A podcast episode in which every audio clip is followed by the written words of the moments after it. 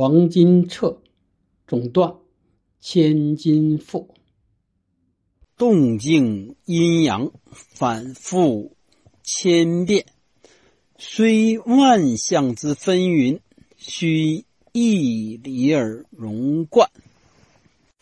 今天开始啊，分享黄金册，总断千金赋。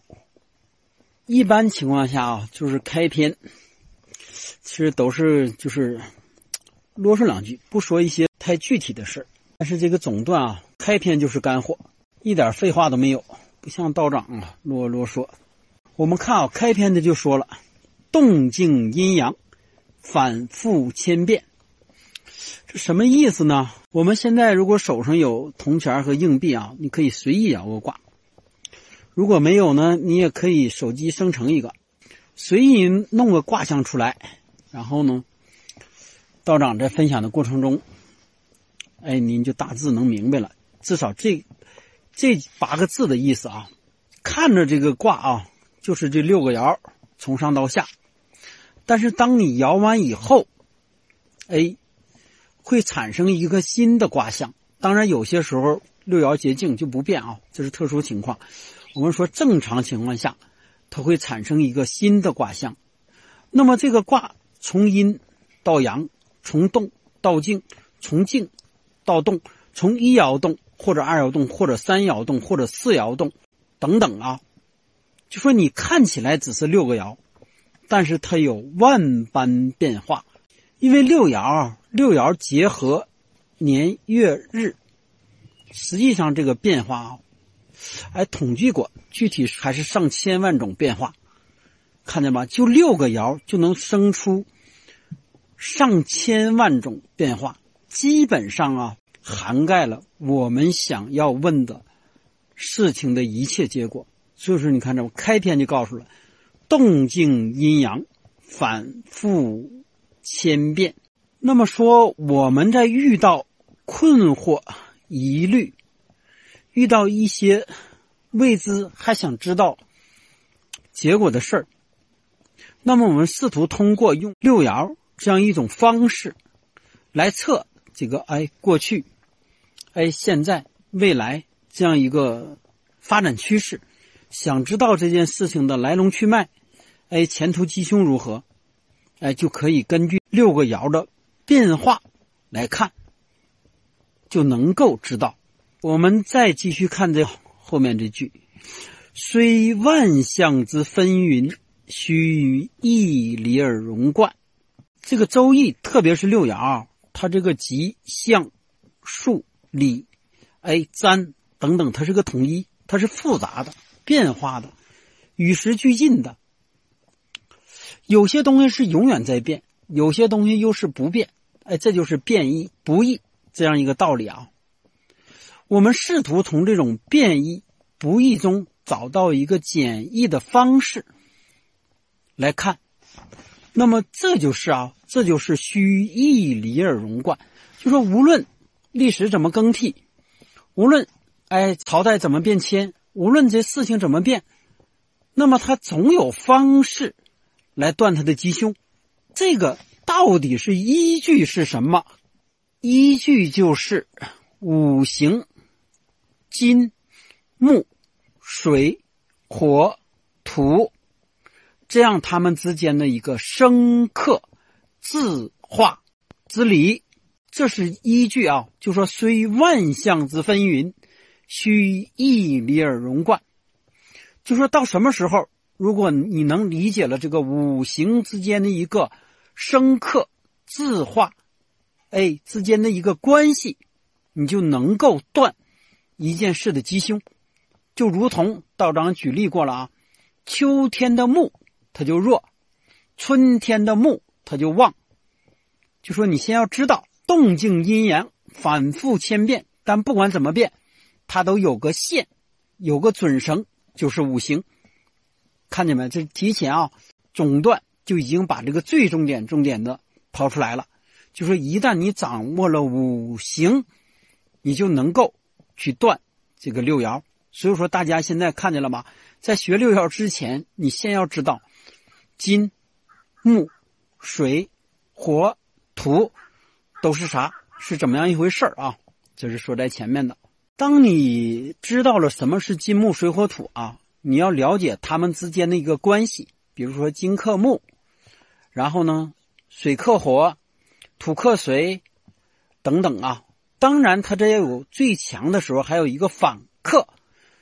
就说水大的时候，你有一点土，不但你克不了水，还被谁反克。这些是一个基础啊，不是黄金册的主范围啊，不去过度展开，因为一旦过度展开，就这本黄金册可能讲十年都讲不完。那就失去这个真正这本书的意义了啊！所以说这本书写的时候没有跑偏，那么我们也争取沿着这本书的这个思路，沿着它这个魂，沿着它这个核心去往下走啊！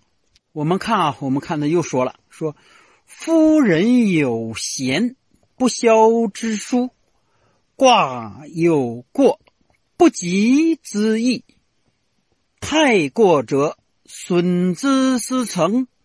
不及者，益之则利。我们看啊，这又是重点，就是开盘抛出的都是核心呐，一点不糊弄。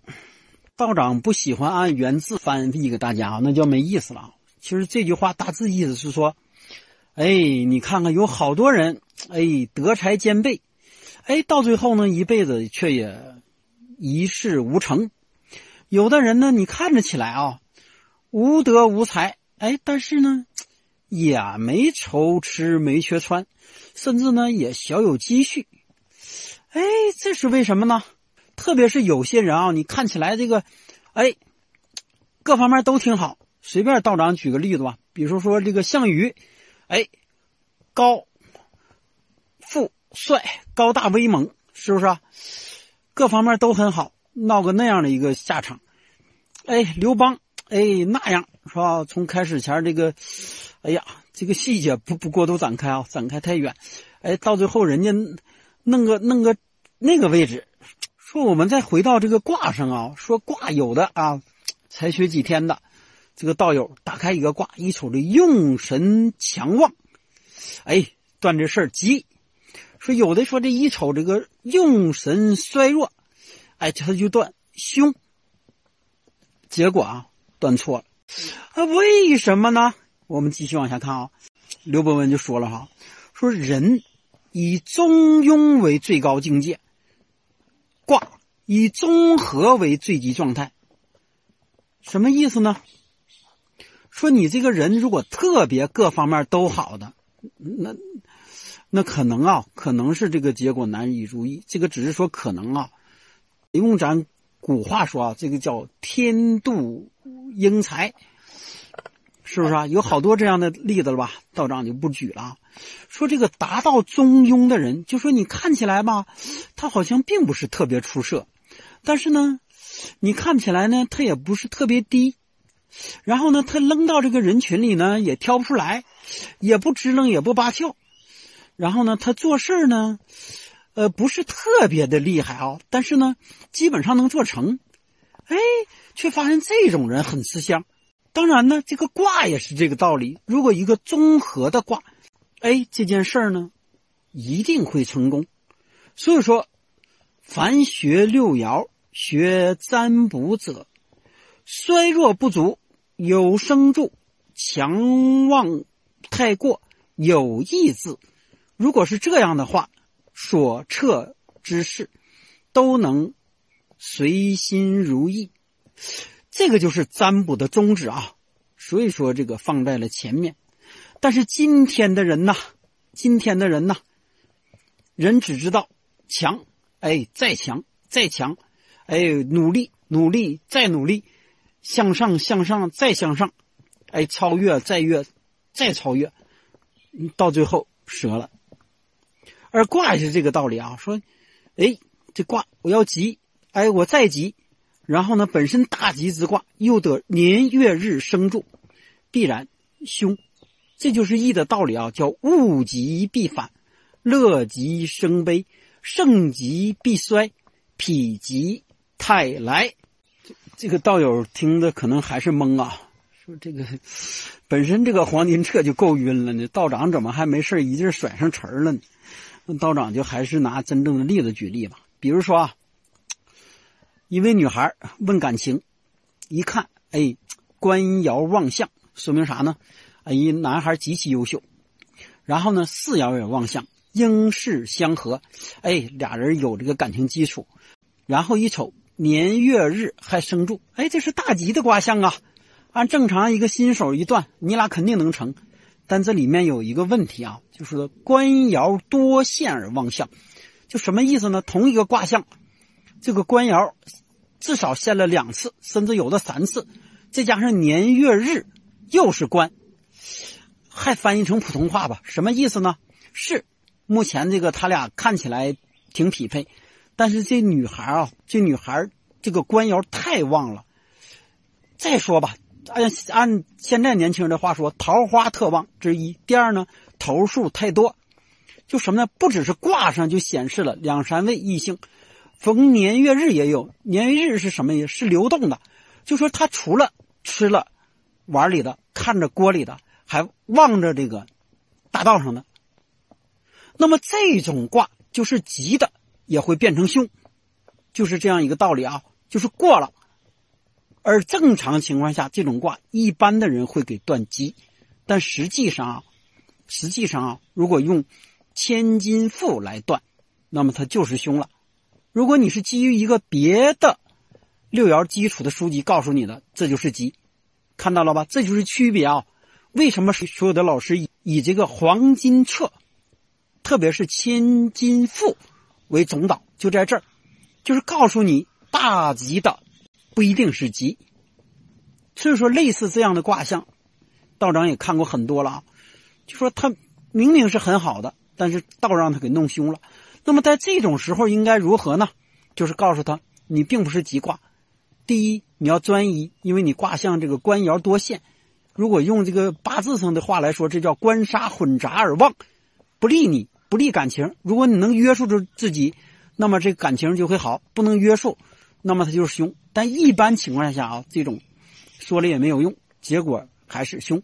所以说，对还回到卦象，一般情况下对这种非常急的卦，五六点都是急的卦，那么他们必然不能在一起，并且主要的原因都是这女孩太过狂妄、猖狂，然后呢？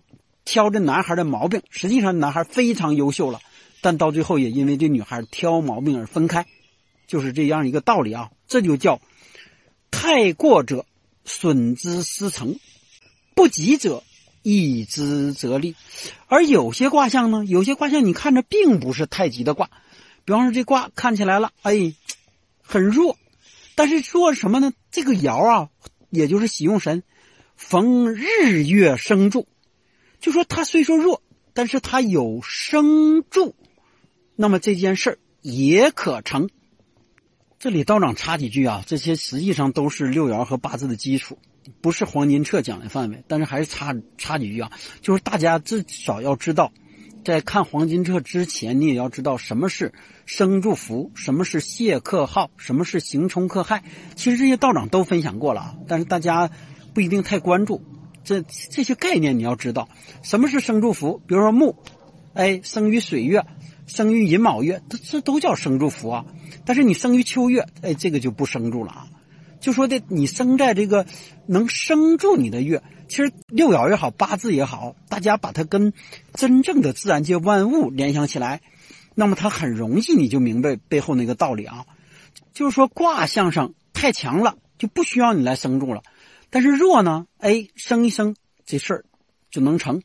我们继续啊，看这个已经讲了啊，下下一句就是“生福拱合，时雨滋苗，克害行冲，秋霜杀草。”哎呀，写的真好啊！道长每次读这两句话都觉得有一股气啊，唰就冲上来，那种感觉就是与。有这通的感觉，真的舒服啊！你看他讲的啊，就说这个生父拱合，就如同啥呢？哎，久旱逢甘露，就你们说那个啊他乡遇故知，什么洞房花烛夜啊？这个不往下走了啊，就说什么意思呢？就是说哎，你正缺雨的时候，就跟现在 木白是不是小菜地，旱了不行了，这哗啦下点小雨，哎，这就叫生福拱合啊。就说你这苗旱了，哎，就来点雨雨浇了，就是这样一个道理啊。那么你觉得这事儿还能不成吗？或者说这小苗它能不活吗？所以说问一件事儿，如果本身弱，逢生福拱合，那么这件事儿。就可成，哎，说到这，道长多插两句啊，就说学习跟断卦不一样的啊，学习的过程中只是说义理，就说义理上弱了，那么有生福这件事就可成，但是你别明天拿个卦说，哎，这个生了怎么没成？真正断卦的时候需要考虑多方面的因素，但是你现在要知道这样一个规律，就是弱了就逢生福，哎，它就有成的希望。然后说克害行冲。秋霜杀草，什么意思？说如果本身你弱，就一个小弱木，你又逢这个克害行冲，那就完了。就如同说的一个小苗，你刚出来，哎，就被收割了，啊，就被踩了，或者说的被啥过来一顿祸害，那么就完了。这个就是凶。我们看到了吧？看到吧？实际上，刘伯温啊，一直他都在讲天道，他并不是单纯讲。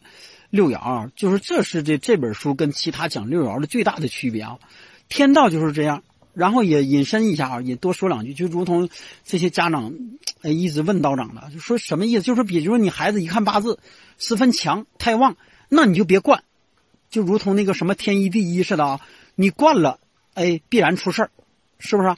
但是说你的孩子本身弱，弱的已经不行了，你就不要打击他，不要刺激他。老说你咋不行呢？你看谁家孩子好，你怎么就不赶不上人家？这就不可以，你就只能鼓励他、夸奖他，甚至他有一丁点成绩，你都要夸奖他。这就叫生福拱合。就是孩子太弱，你就要表扬鼓励；太强，你就不可以表扬，不可以鼓励，就是打击，就是打击，越打他越强，就是这样一个道理啊，并且对他一生都是有好处的。